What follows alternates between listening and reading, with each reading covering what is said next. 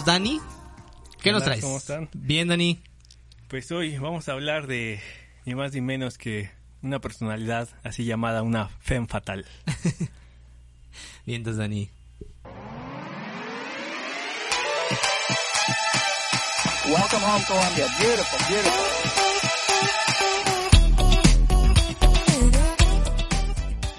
Y en los titulares del mundo, en esta nueva edición del Mes del Orgullo, la UNAM, Film UNAM, les trae para ustedes Muchachas de Uniforme de 1951, considerada la primera producción mexicana con personajes lésbicos. Véanla, obsérvenla. Y ya están disponibles en la página de la RAE las palabras más frecuentes que usamos durante la pandemia. Ya está por ahí covidiota. Ya hay, ya hay bastantes términos del COVID. Ya le llaman ahí el COVID diccionario para que lo consulten. Muy bien, muy bien. Y pues bueno, yo les traigo que Metallica junto a 52 artistas no va a sacar su Metallica Blacklist. ¿no? Ahí eh, van a sacar un álbum especial, ¿no? Y pues la noticia de que está incluido pues ahí algunos latinos, ¿no? Ajá. Y uy, está J Balvin, está Juanes, Me está- representa. está Hash, entonces pues bueno, entre varios otros del mundo, ¿no? Entonces pues ahí lo La estaremos pregunta es, escuchando. ¿y los acosta cuándo? Muy bien, pues en otras recomendaciones sobre cursos se vienen otros muy interesantes, ¿eh? Esto es sobre esquizología. Ajá. Si a alguien le interesa la obra de Félix Guattari, este psicoanalista que trabajó junto con Deleuze y que fue eh, pues muy cercano a la obra de, de Lacan, pues se vienen cursos sobre eh, sus obras. Vamos a, a revisar algunos de sus textos más, más importantes. Entonces estén al pendientes, ahí les vamos a, a decir cuándo comienzan y- y en qué consiste. ¿Qué tal chicos? ¿Cómo estamos? ¿Cómo nos encontramos? Eh, estamos en, en otro jueves, eh, en otro episodio. Benja, ¿cómo te encuentras? Bien, muchas gracias. Eh, ¿Quién dijo que todo está perdido? Exacto. Hoy vengo a ofrecer mi corazón. Exacto, exacto. Mariana, ¿cómo te encuentras? Muy bien, muy bien, aquí de nuevo. Vientos, Mariana. Dani, ¿qué nos traes, Dani?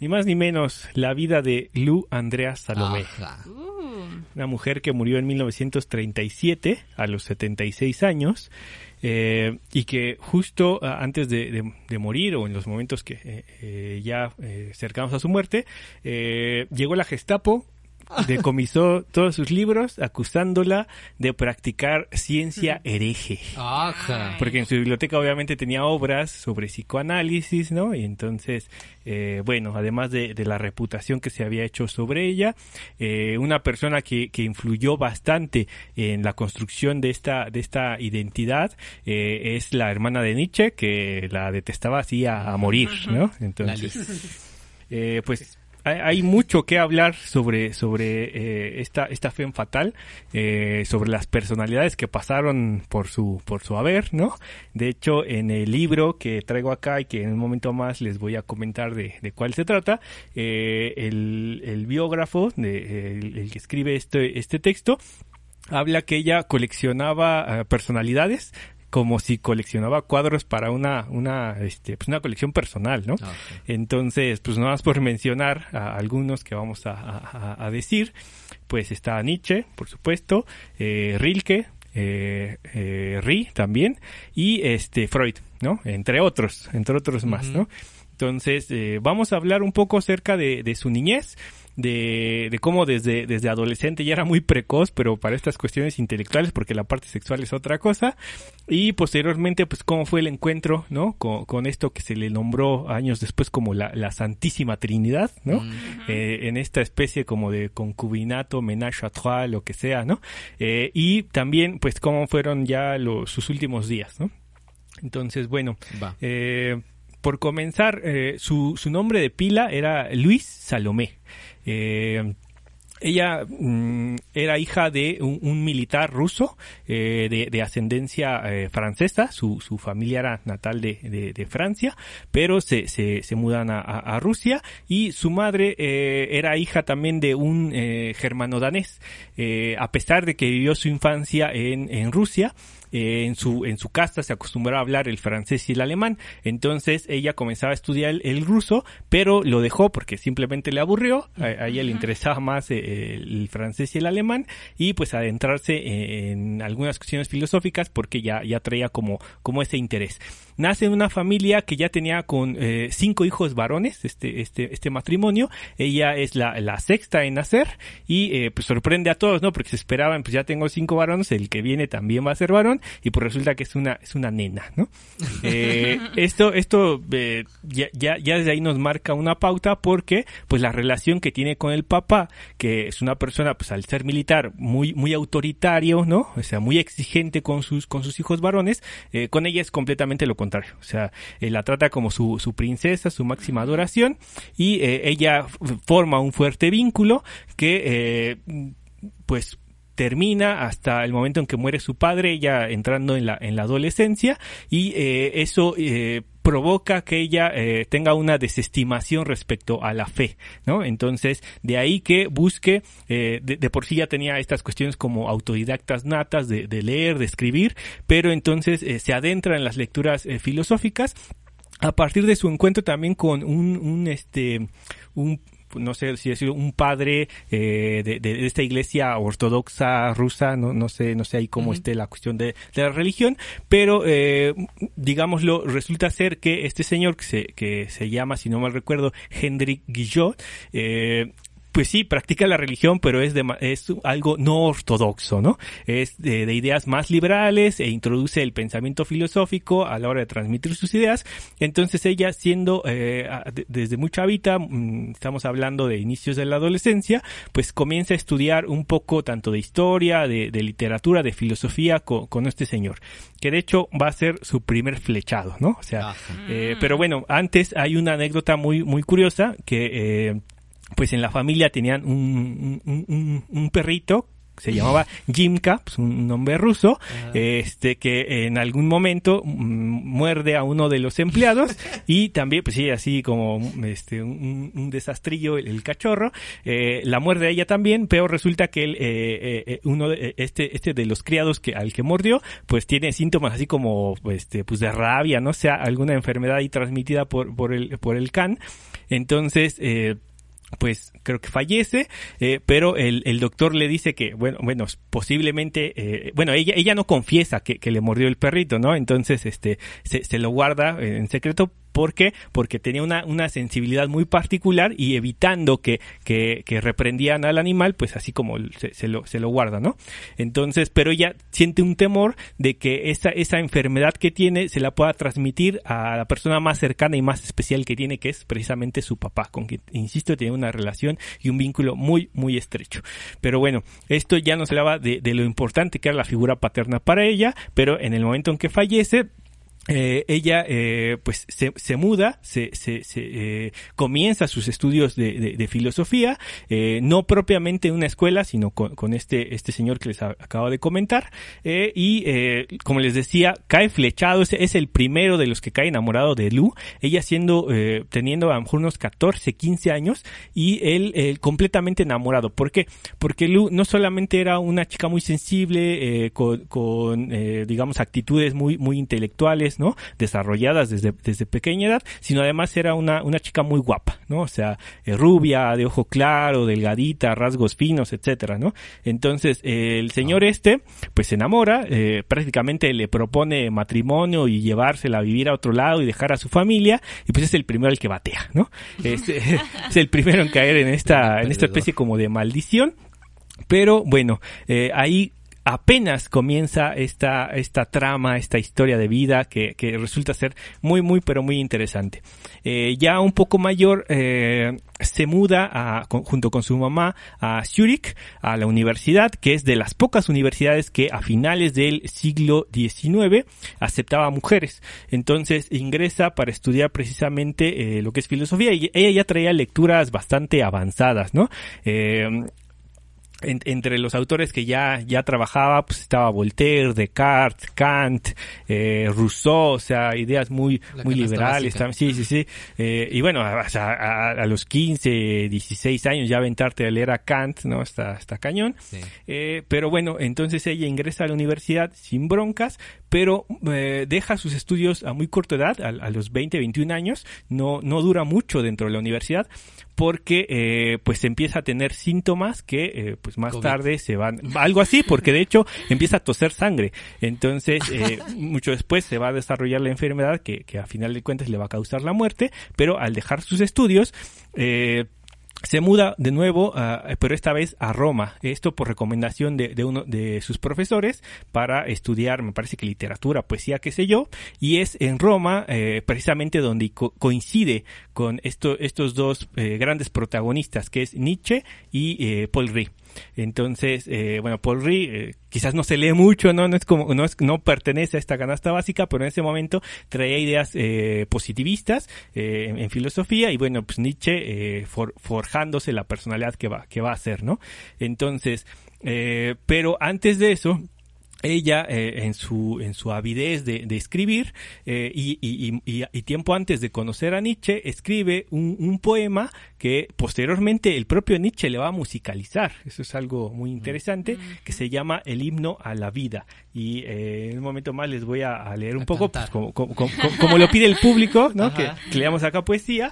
Eh, a- ahora lo, lo, lo voy a hacer pero lo dejemos para, para, para el final no primero continuemos con, con, con el asunto entonces, eh, ¿Qué pasa? Que cuando conoce a Paul Rie, pues él se emociona y, y- y- y le, le platica a su compa, el Nietzsche, le dice, no, pues conocí una chava y así, y viene a todo dar y, bien guapa y todo, ¿no?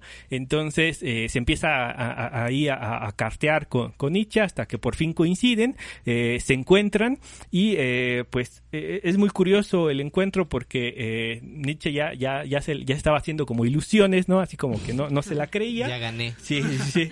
Y este, triunfando. y bueno, eh, les voy a leer también una, una carta que le escribió Nietzsche, pero igual se los voy a decir después.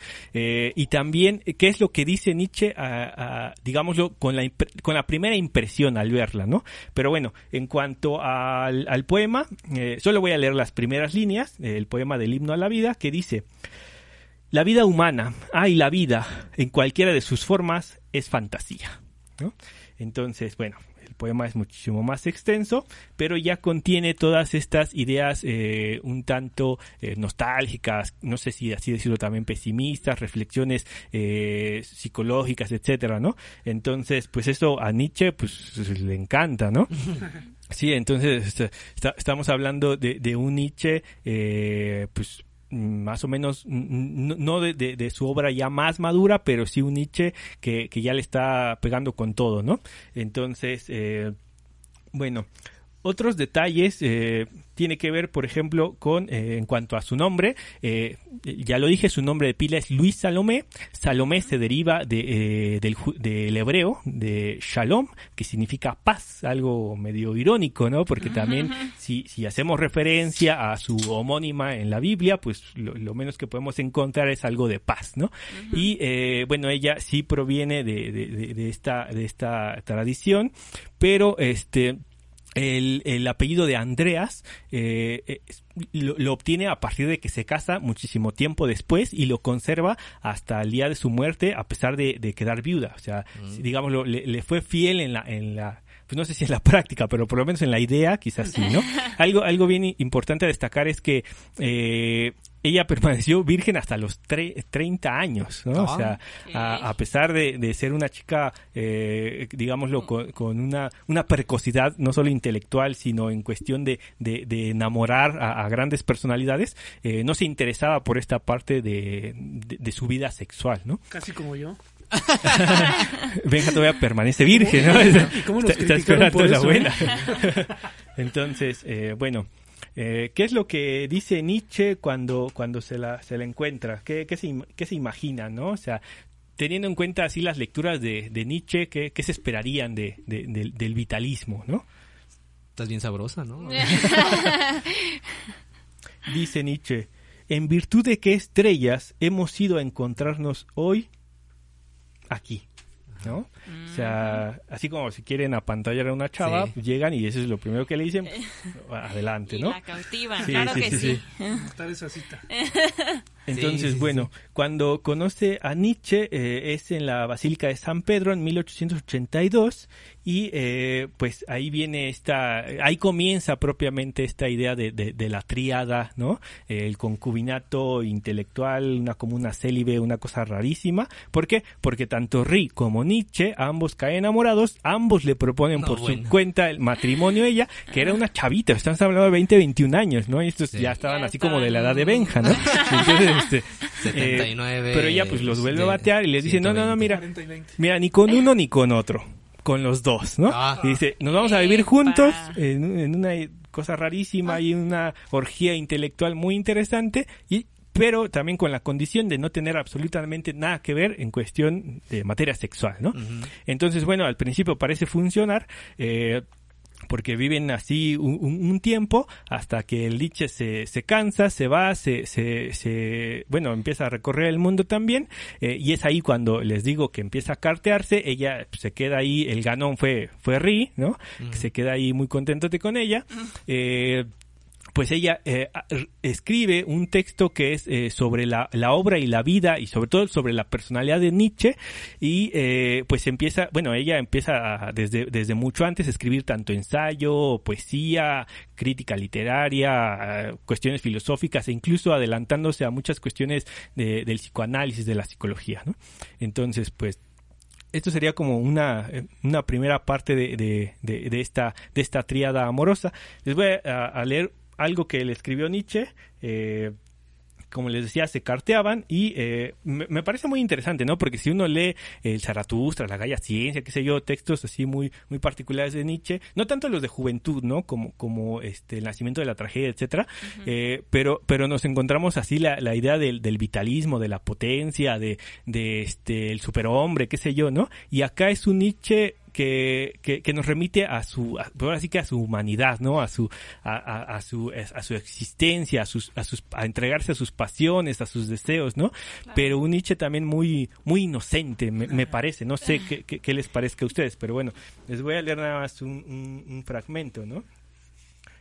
Eh, bueno, dice en una carta. eh, qué sufrimientos, qué soledad y qué desesperación, y contra todo ello yo mismo elaboré mi remedio, un remedio contra la muerte y contra la vida, estos pensamientos míos con una franja de cielos y nubes eh, sobre ellos. Mi buena amiga, cada vez que eh, lo pienso me siento trastornado y conmovido, y no me explico cómo he podido salir bien. Me siento lleno de autocompasión y de una sensación de triunfo, porque es un triunfo, un triunfo completo, pues hasta la salud de mi cuerpo ha vuelto a mí. No sé de dónde, y todos me dicen que estoy rejuveneciendo. Que el cielo me libre de desatinos, pero a partir de ahora, guiado por usted, sé que voy a estar guiado y que no voy a tener que temer.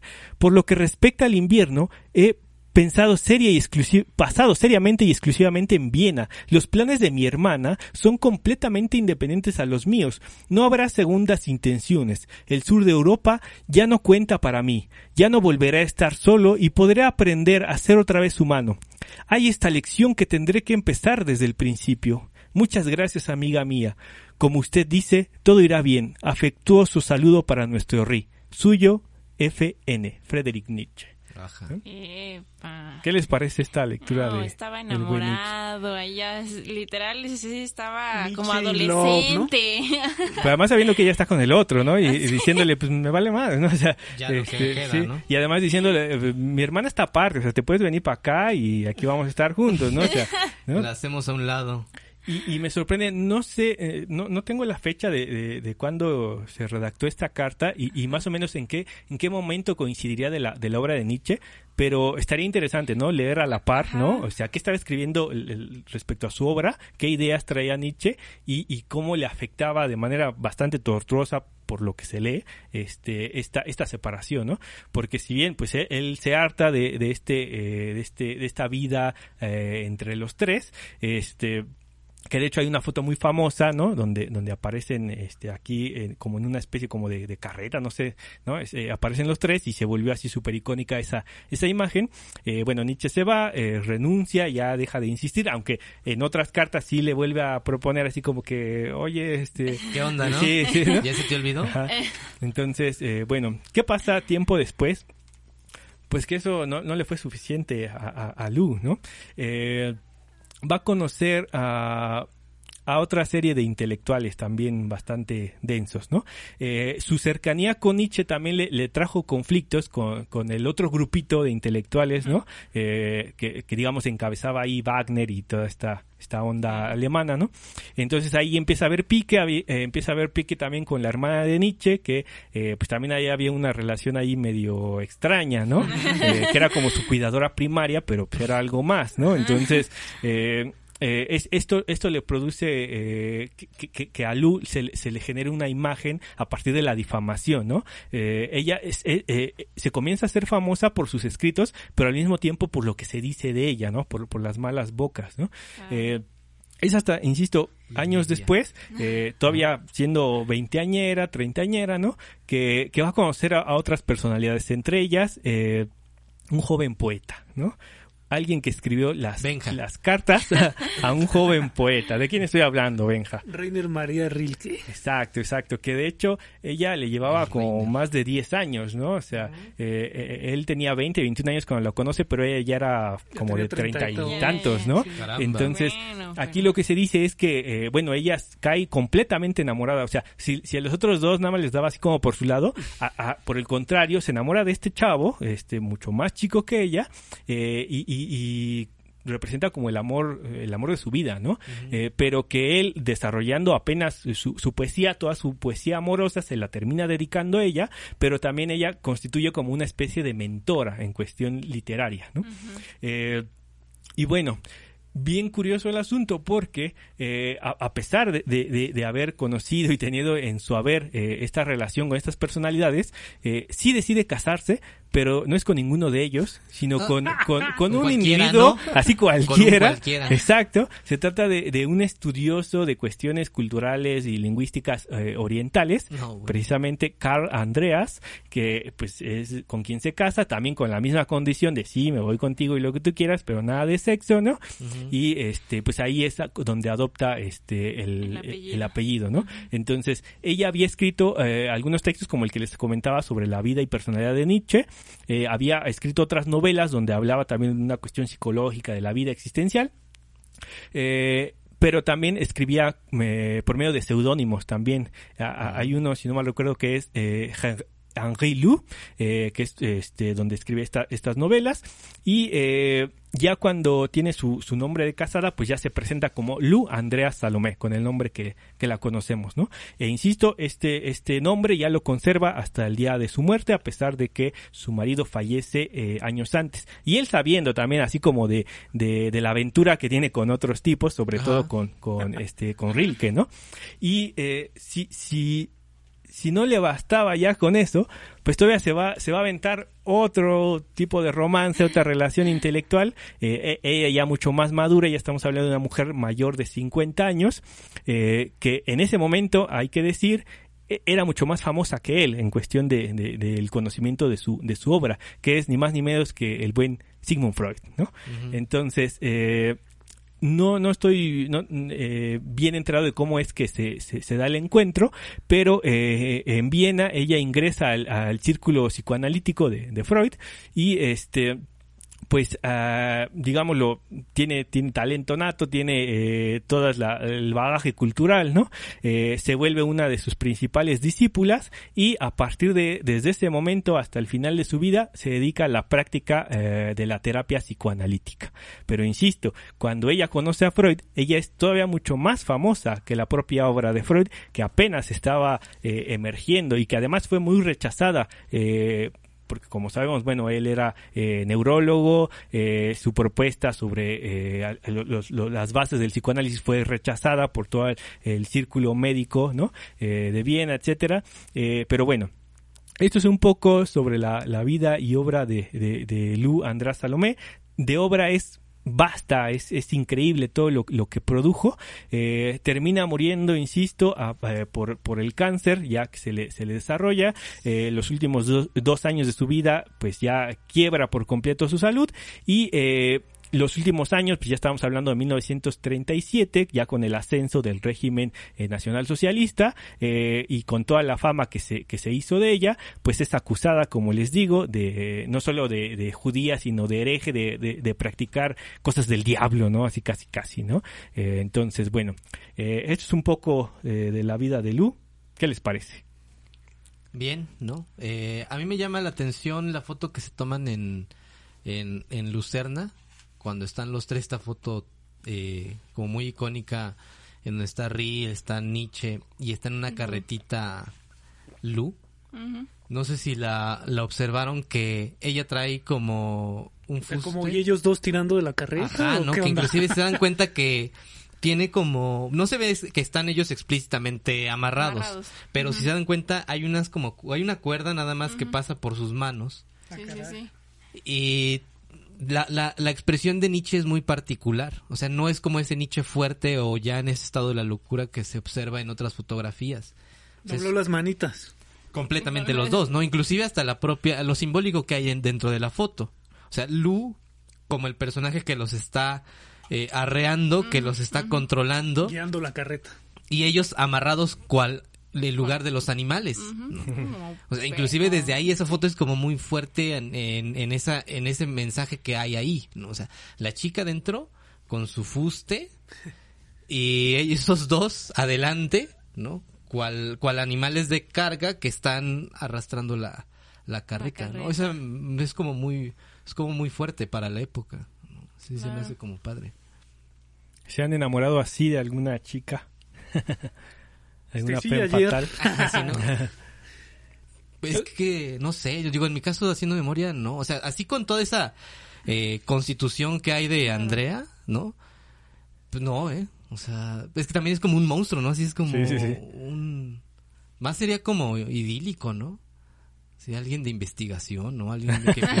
Porque pareciera que es así, ¿no? O sea, porque... Dice, Rodo está en búsqueda. Ah, exacto, ¿no? O sea, porque pareciera que, o sea, si tú volteas como en tu universo, así como es Lu, No. ¿quién? ¿No? No. O sea, ¿quién? Pareciera que en su género. La directora de tesis. Sí, ¿no? Algo así, algo así súper elevado podría ser, ¿no? Así, gente de institutos de investigación, ¿no? Que tiene tres libros publicados, ¿no? Y libre pensadora y con una personalidad como muy fuerte y muy presente eh, y que tiene presencia en varios escenarios y en varios aspectos. Pues sí, solamente así algo muy, muy utópico, ¿no? Muy idealizado. Bueno, particularmente, ¿no?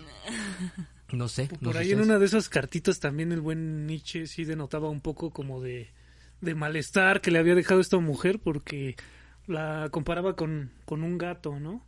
Y decía es que es como, es como esa fiera eh, que por naturaleza y, y por instinto es eh, depredadora, pero se disfraza de, de un animal doméstico, ¿no? Mm. Así, así se expresaba, ¿no? Que la, la cita que El les despecho. leí eh, eh, era, era una expresión que dijo en algún momento. Acaba la cita del, del himno, ¿no? Del himno a la vida. Dice, te amo vida, enigmática, como se ama a un amigo. Ya no me des, eh, ya sea que me des dolor o me des dicha o sufrimiento, ¿no? Ah. Eh, algo bien interesante es que eh, desde, desde Chava ya trabajaba como esta idea, ¿no? De, de, de enfrentarse como a la muerte, ¿no? Eh, desde, desde una enfermedad que, que la, la, la atañó desde, desde muy joven. Y algo bien importante y que eh, puede, puede causar polémica es la idea que tenía ella, así como lo, lo mencionaba Rodo con, con la imagen icónica de la carreta, de esta fotografía de los tres, es que eh, ella consideraba no, no una lucha por la igualdad entre hombres, hombres y mujeres, sino al contrario, una potencia de la, del feminismo en su máxima expresión, pero, pero como, como una especie de feminización de la cultura, ¿no? Como una especie de, de inspiración intelectual, ¿no? Entonces, más que una competencia de tú a tú co- co- con, el, con el varón, con la equidad, ella sí decía, no, es que no somos iguales, o sea, nosotros tenemos esa, esa, esa potencia creativa, ¿no? Que, que impulsa a- a- al ser humano, ¿no? Entonces, y, y me queda más que claro con, con cómo dejó a todos, ¿no? O sea, eh, pues sí, los batió y todo y los ilusionó, y, y- pero al- algo que también se comenta en el libro que ya les voy a recomendar es que eh, es, es algo muy curioso, ¿no? Porque ella tenía una relación con alguno de estos galanes intelectualoides, ¿no? Y ¿qué pasa? Que meses después, así como, como, en un- como si fuera un embarazo, pues ellos terminan pariendo una gran obra, ¿no? A- algún gran libro representativo, etcétera, pero todo posteriormente a la relación que De- tuvieron Con con ella. ¿no? Que también no sé, ahí también siempre me surgía a mí la duda de... eh, no habrá sido el foco de atención, o sea, sin, obviamente sin quitarle méritos a su capacidad intelectual que pues supongo que es eh, era súper elevada, ¿no?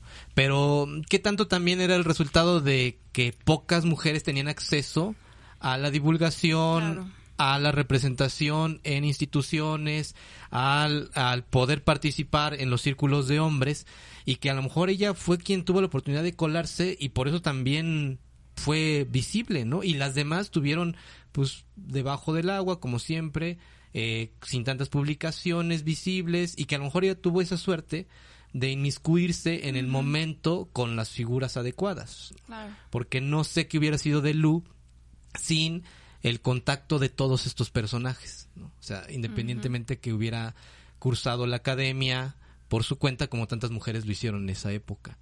Yo siento que, digo, esa es como siempre mi duda, ¿no? Si a lo mejor fue el momento histórico en el cual la, la presencia ya del sujeto moderno empieza a hacerse visible y por ende ella se cuela ahí, pero digo, sin demeritarla, ¿no? O sea, obviamente, pues, o sea, ya quisiera como en algún momento escribir como ella, ¿no? que, que te digo, o sea, sí, sí está esta parte de, de- del cautivarlos, del capturar su, su deseo, ¿no?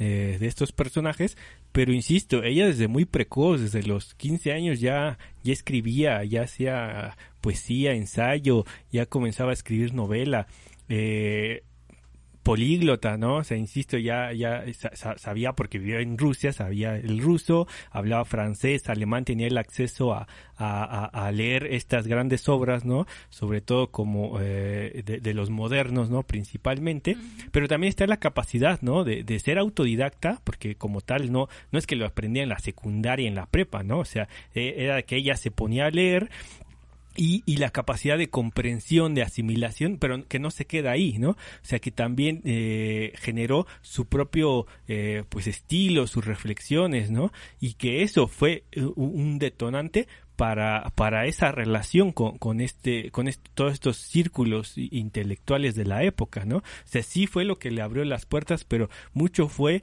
esa, eh, e- ese deseo, esa, ese, ese potencial, ese, ese intelecto súper desarrollado, no sé, no sé, esa capacidad que, que a lo mejor eh, si- sin marcar así una, una, una fuerte distinción, pero sí que a lo mejor no había ese atrevimiento, esa apertura o ese acceso a otras mujeres, ¿no? Pero insisto, creo que ya el talento ya, ya lo traía también, ¿no? Claro.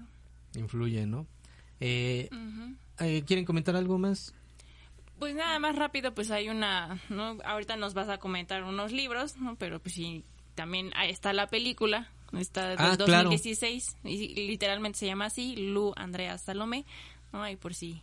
Y está también la de Más allá del bien y del mal, en donde también hay una aparición de ella. Ajá. ¿no? Pero es cierto, está más reciente la, la Sí. película de Lu. Claro, Es una gran musa, ¿no? claro. Sí, sí, sí. sí. Y sí, como dice Dani, el talento pues de saltar de la filosofía a la poesía, después al psicoanálisis y dominar todos estos temas y además ser la figura rebelde de intentar sobresalir de entre todas las mujeres, pues también eso era una idea fascinante para cualquier hombre, ¿no? Claro. El buen Rilke decía que para escribir poesía hay que saber los nombres de los árboles y el sabor de la caca. Sí, sí, sí. Dani, ¿quieres mencionar, quieres concluir este con algo más? Eh, pues nada más decir, eh, la, bibliografía se trata del texto de eh, Mi hermana, mi esposa, de Peters, es la vida de Lou András Salomé, que él se basó en su autobiografía, que se publicó en, el- en 1951, pero también eh, eh, hizo esta, esta investigación, esta hemerografía respecto a, a las cartas, ¿no? Con, con sus, sus amorosos, ¿no? Eh, con, otro, con, otra gente que se dedicó a hacer biografía de, de ella y de, de estos autores. Entonces es un libro eh, bastante amplio, muy detallado, que viene todo este material acá. Y también hay dos artículos, eh, uno de la BBC que se publicó hace poco, hace uno o dos años, no sé. eh, y está otro del Diario del Mundo que también le dedican ahí un apartado a la vida de Lu András Salomé. Entonces por si quieren echarle un ojo, se los recomiendo a- a este, a los tres. Bien, entonces Dani, pues muchas gracias Dani, pues vamos a un corte y regresamos.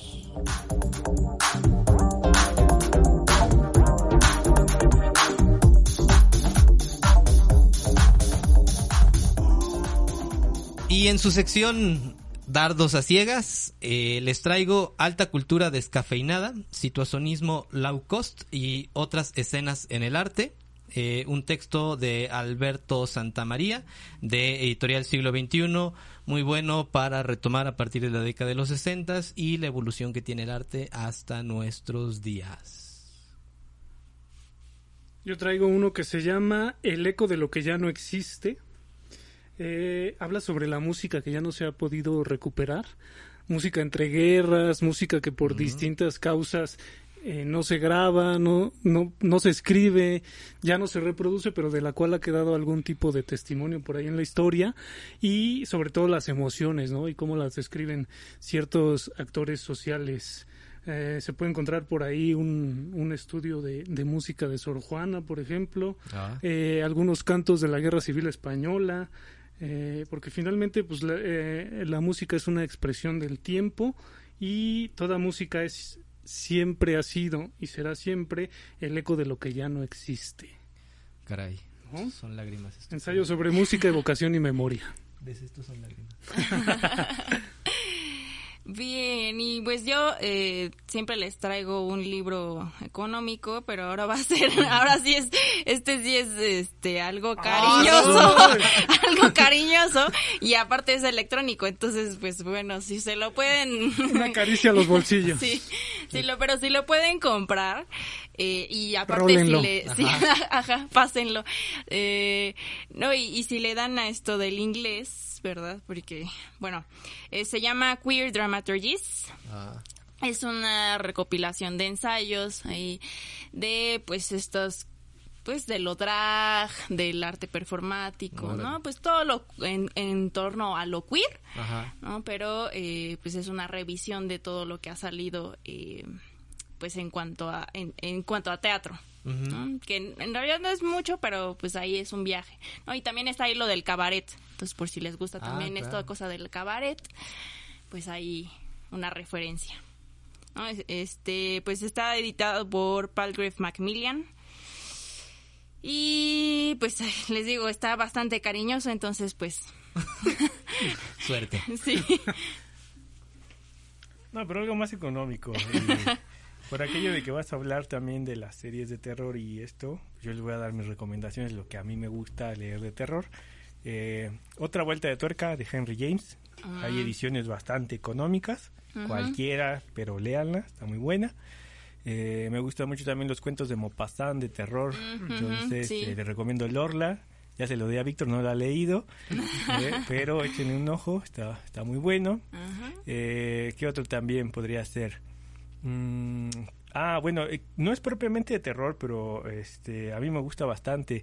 Carmila de Sheridan Ah, Fanu ujú, sí, sí, también sí. eh, habla de una... Bueno, toca temas que tienen que ver con la, la homosexualidad, se puede decir, ¿no? Una, una relación entre dos mujeres. Hay cuestiones ahí como eh, muy analógicas, muy metafóricas, eh, que tienen que ver también con... eh, una cuestión psicológica muy particular y es eh, este libro la verdad eh, está muy interesante es de es propiamente de, de- del tema de va- vampiresco Vampiros. pero no es como los vampiros de, de ahora no No, son los de. Ah. Twilight, Sí, dice. sí, sí. No brillan en- no en es el- en el Twilight, sol. no, no, Exacto, no, no. entonces digo si les gusta el tema de los vampiros o algo echen un ojo sé que les va a Ajá. gustar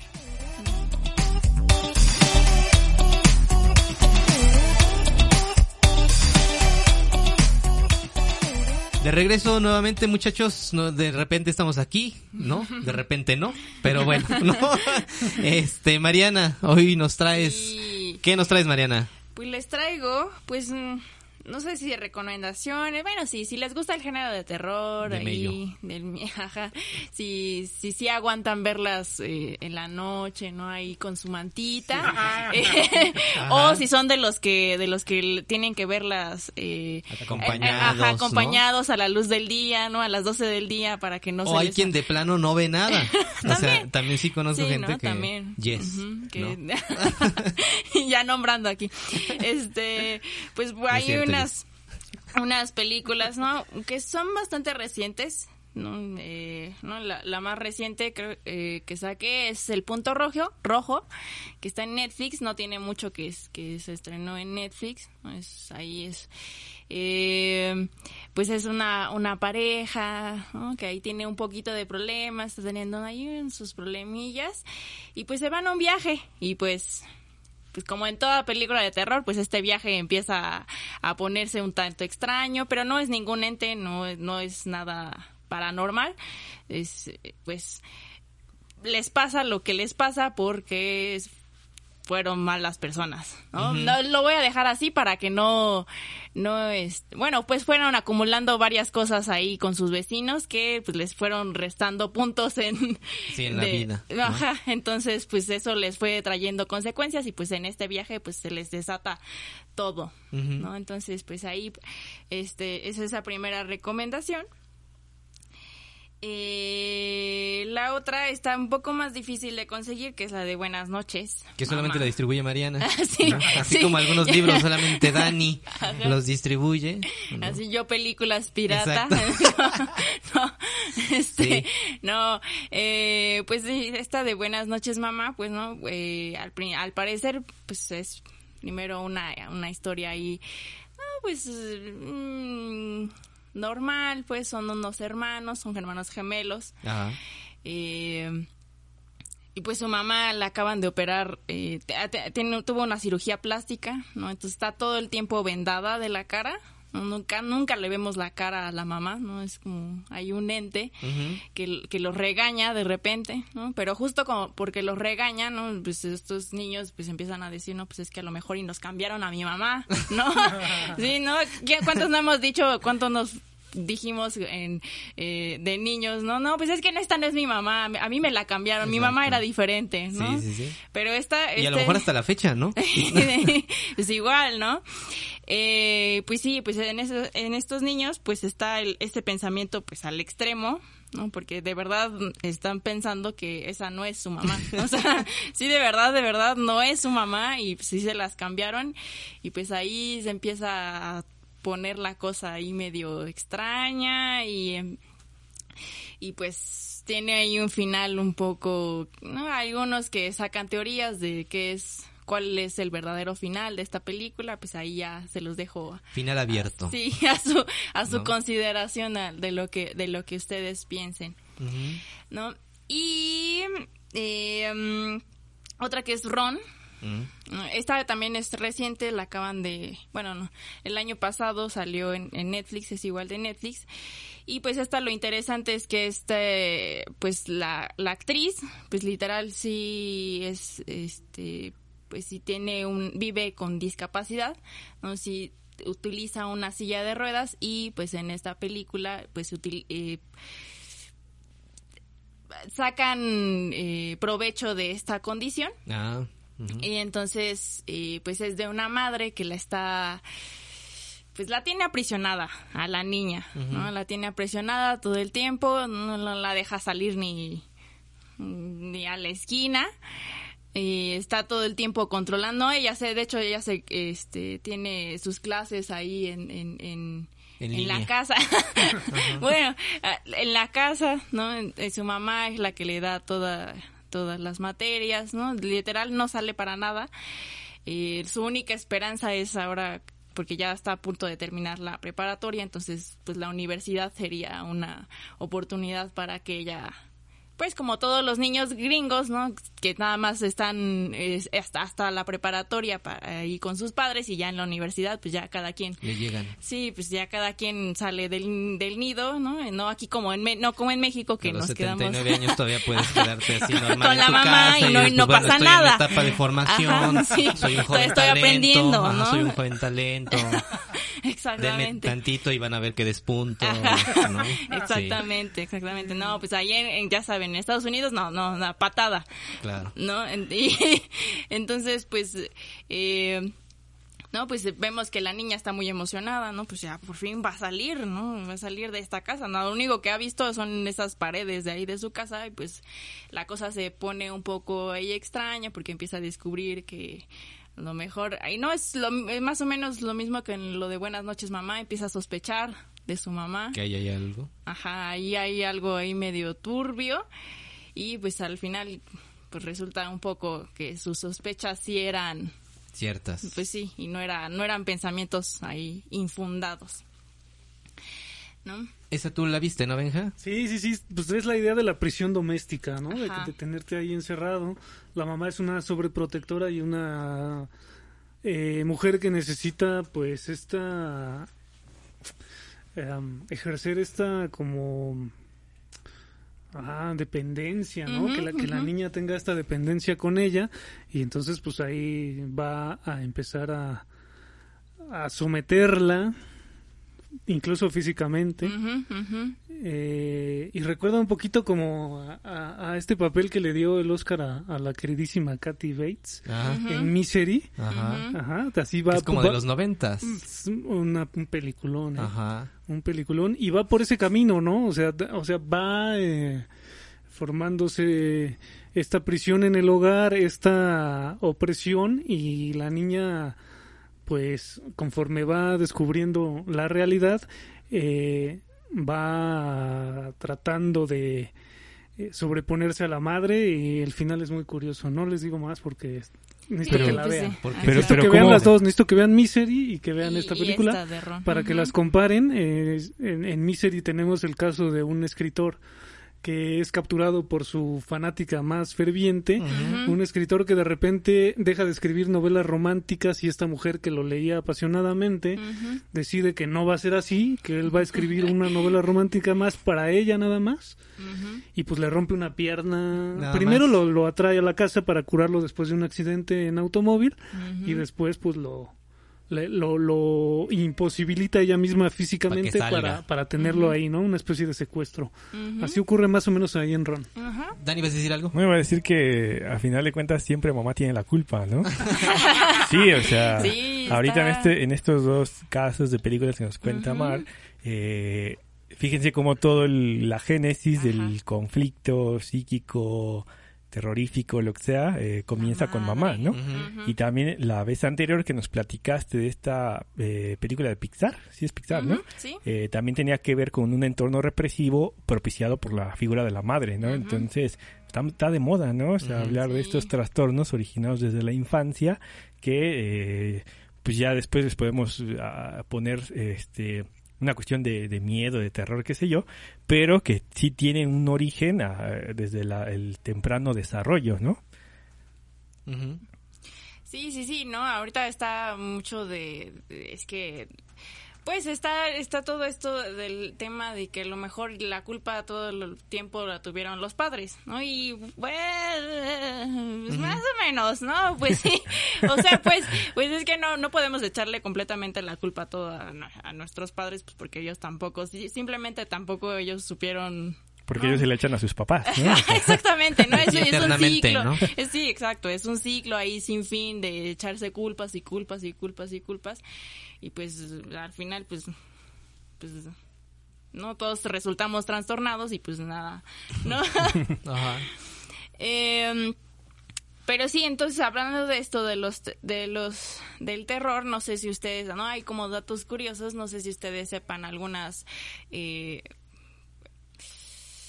pues peculiaridades de eh, bueno, no son peculiaridades, son como datos curiosos del, del teatro, en general del teatro. Ajá. De, no sé si sepan anécdotas de que van en torno a, por ejemplo, La Dama de Negro, que es una de, la- de las obras de terror máximas en, en, en, pues en, en teatro, en realidad. Bueno, después ahorita ya sal- salió la película con Daniel Radcliffe, ¿no? Esa, Horrible. claro, no, Y- pero pues la, la obra de teatro pues es otra cosa, es una experiencia completamente distinta, pero no sé si sepan ahí la, la, la anécdota. la- Cuéntala, Mariana. no, bueno, no, eh, pues lo que pasa es que la anécdota es que si tú empiezas a actuar ahí en La Dama de Negro, forzosamente tienes que dar una temporada larga. Así, en toda tu carrera actoral, no puedes dejar la, la dama de negro, pues, o sea, la dama de negro te tiene que acompañar en toda tu carrera, ¿no? Por lo menos así una participación ahí chiquita en cada año, pero ahí, ¿no? Porque se supone que está ahí la maldición de que la dama de negro se te va a aparecer, si no, sí, ¿no? Pero de verdad sí, sí está esto, ¿no? porque, eh, bueno, no sé si sepan que los, los Bichir tuvieron ahí unos, unas temporadas ahí en La Dama de Ajá. Negro y ellos son- son los que también han, han dicho que sí, de verdad, sí. Es cierto. Ajá. Ellos corroboran. Ajá, esta, esta Además, historia. raro, que lo- raro, ¿no? Los bichir que salgan, ¿no? O sea, es raro. Salen ¿no? hasta en la sopa. Ajá.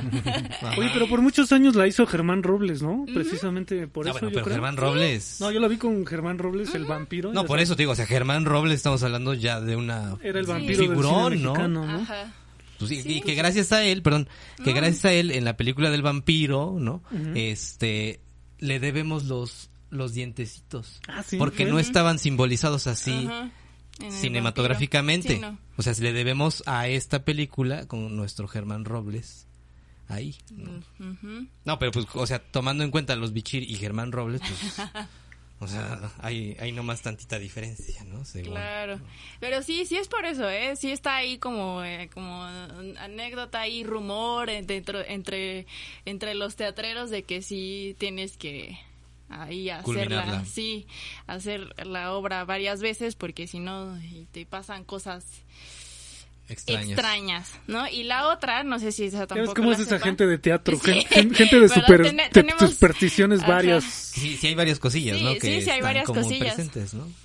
También, por ejemplo, está lo de en, en Macbeth, ¿no? Que sí, que eh, bueno, pues están las tres brujas, ¿no? Ajá. Están las tres brujas al principio, pero hay quien cuenta que cuando, bueno, en los ensayos no pasa, pero cuando están representándola que sale una cuarta bruja en la en la en, en la escenificación, que Ajá. siempre sale una cuarta bruja de repente por ahí a lo, a lo lejos. Se manifiesta. Ajá, ¿no? Y, y, pues nosotros, ¿no? Y por eso toqué acá. No, no sé si acá, acá no me vieron, pero no Las me cábalas mucho. de Mariana. Exactamente, es que se supone que si uno practica teatro no puede decir hasta tal cual así el nombre, el nombre de Macbeth sin hacer, no, me- me están viendo que lo estoy de verdad estoy tocando, estoy tocando el sillón y dándole golpecitos, ¿no? Porque también está esto de que por esta cosa de la brujería, ¿no? Que se creó ahí en torno a, a- a- a la obra que no que pasan cosas extrañas que sí pasan cosas extrañas entonces que si no Haces como cierto ritual, Ajá. no, no puedes acceder.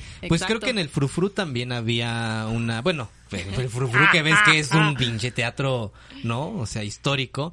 También me acuerdo que algunos actores contaban que también tenían que hacer cierto ritual previo a cualquier obra, lo que fuera, en, en esos momentos, porque de lo contrario veían a un personaje arriba y que les causaba como eh, interferencias ya sea en la parte lumínica o en la parte técnica o en la parte de producción, lo que sea, este, y que no los dejaba trabajar, ¿no? Sí, según, sí, sí. según, ¿no? Sí. Ahí, quién sabe. Es una tradición, ¿no? En el teatro. Sí, es- digo, ahí están varias, ¿no? Esas son de las más famosas que es, ¿no? que es de estas dos obras de... Ahí está la distinción también entre lo, a qué le tienes miedo, ¿no? Hablabas, hablabas de dos películas que dan eh, más miedo a- al prójimo, al, al ser humano, y, ha- y- y hablas ya ahí de cosas desconocidas. Exactamente. Ajá, sí, digo, todas las estas estas películas que les recomendé son justo es un algo es algo pues no es paranormal, no es algo que no puedes ver, sino es algo pues tangible, pues es una es un es un es un terror que sí es como está- el dicho de hay que tener más miedo a los vivos que a los muertos. Exactamente, exactamente. Y, y que aquí no sé en el cine mexicano últimamente que se haya producido a nivel cine de de terror, entre terror. comillas, que lo que platicábamos Terror. anteriormente, que nos que también sería bueno reformularlo, reformular ese género en la cinematografía, porque obviamente siempre decimos que no termina dando ni miedo, ni terror, ni nada por el estilo, pues porque fuimos con- fuimos, bueno, tenemos referentes en la cinematografía de las grandes películas del pasado y sería como bueno tratar de, de apuntalar y de definir, ¿no? Hoy en día para pues pues estar como prevenido de lo que vas a ver y que sencillamente no va a ser lo que estabas acostumbrado a ver.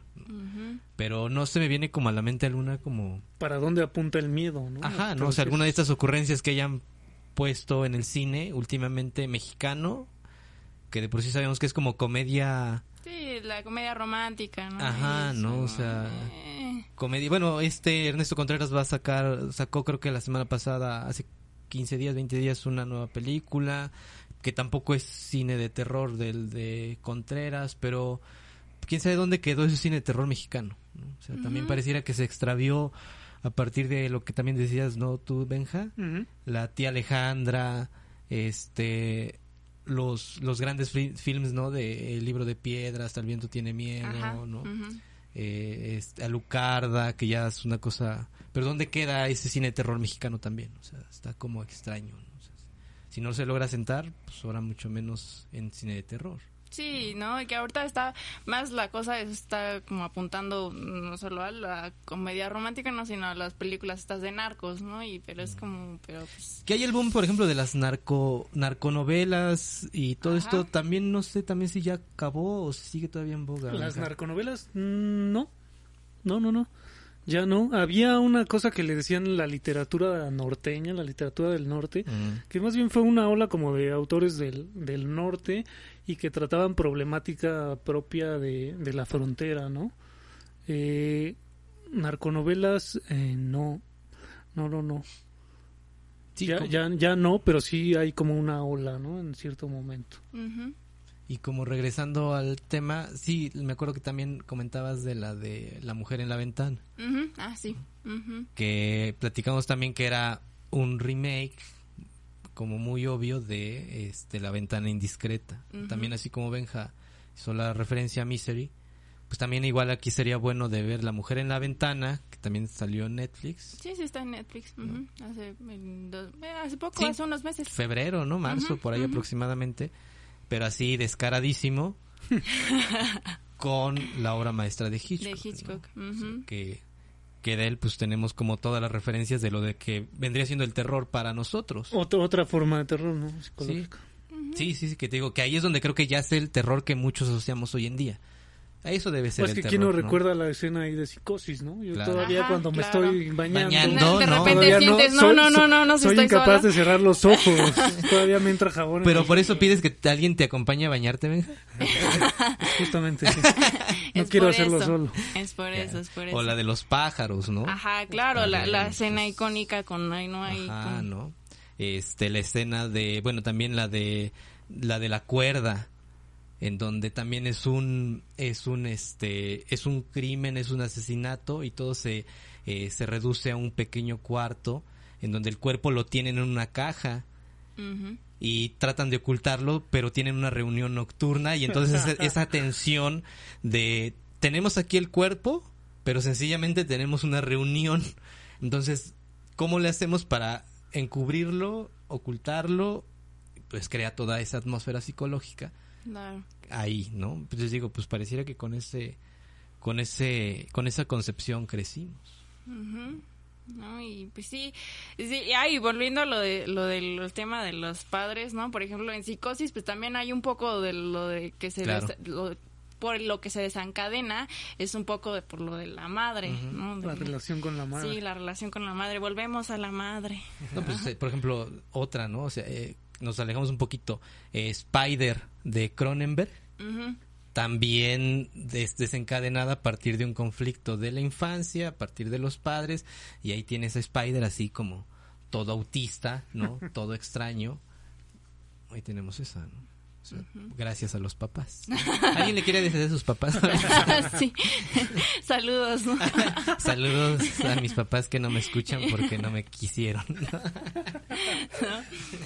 Pero sí, ¿no? Ahorita habría que ver eh, hacia dónde, con estas películas pues nuevas que están surgiendo del terror y, y sobre todo, eh, no, pues ahora con las plataformas, ¿no? Que es ahora es mucho más sencillo pues verlas, eh, pues a dónde están apuntando, ¿no? Sí, Que claro. creo que es- siempre es como lo mismo, nada más es un poquito, hay cambiarles unas cosillas. Sí, pero la estructura está, no sé, como que la, el método está.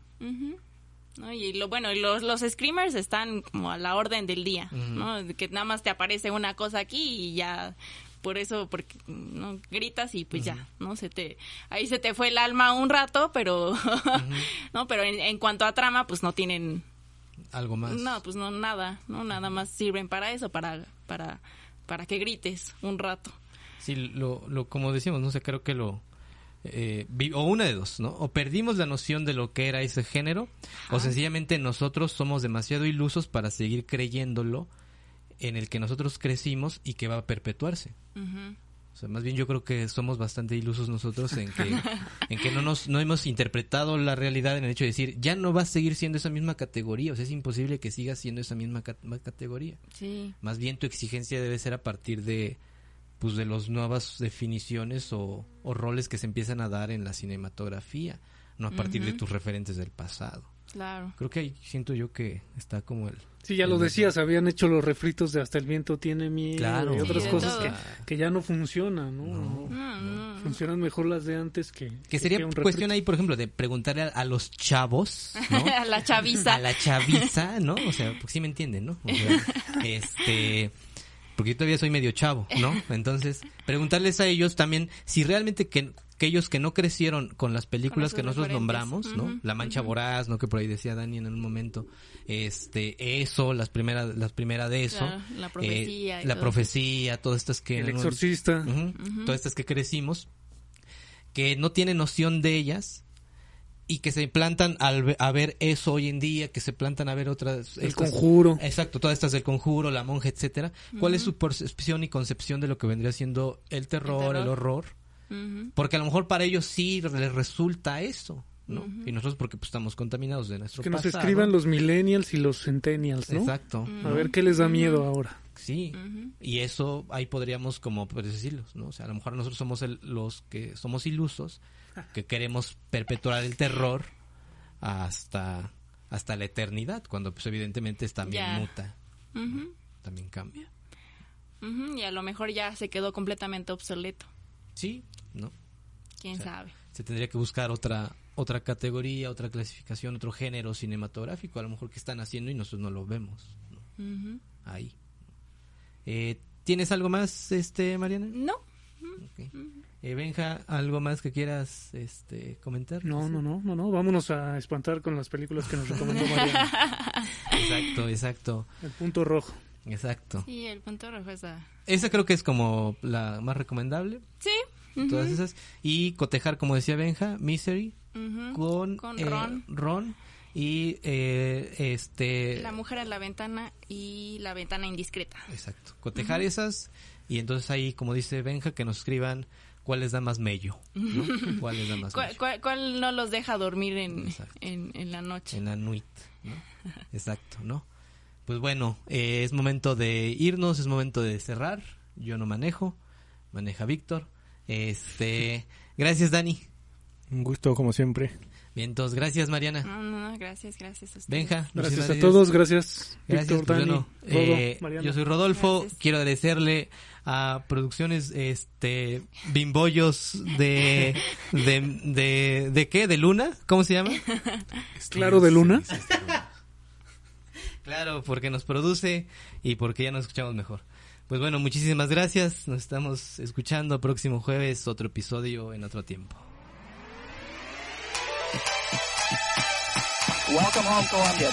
Beautiful.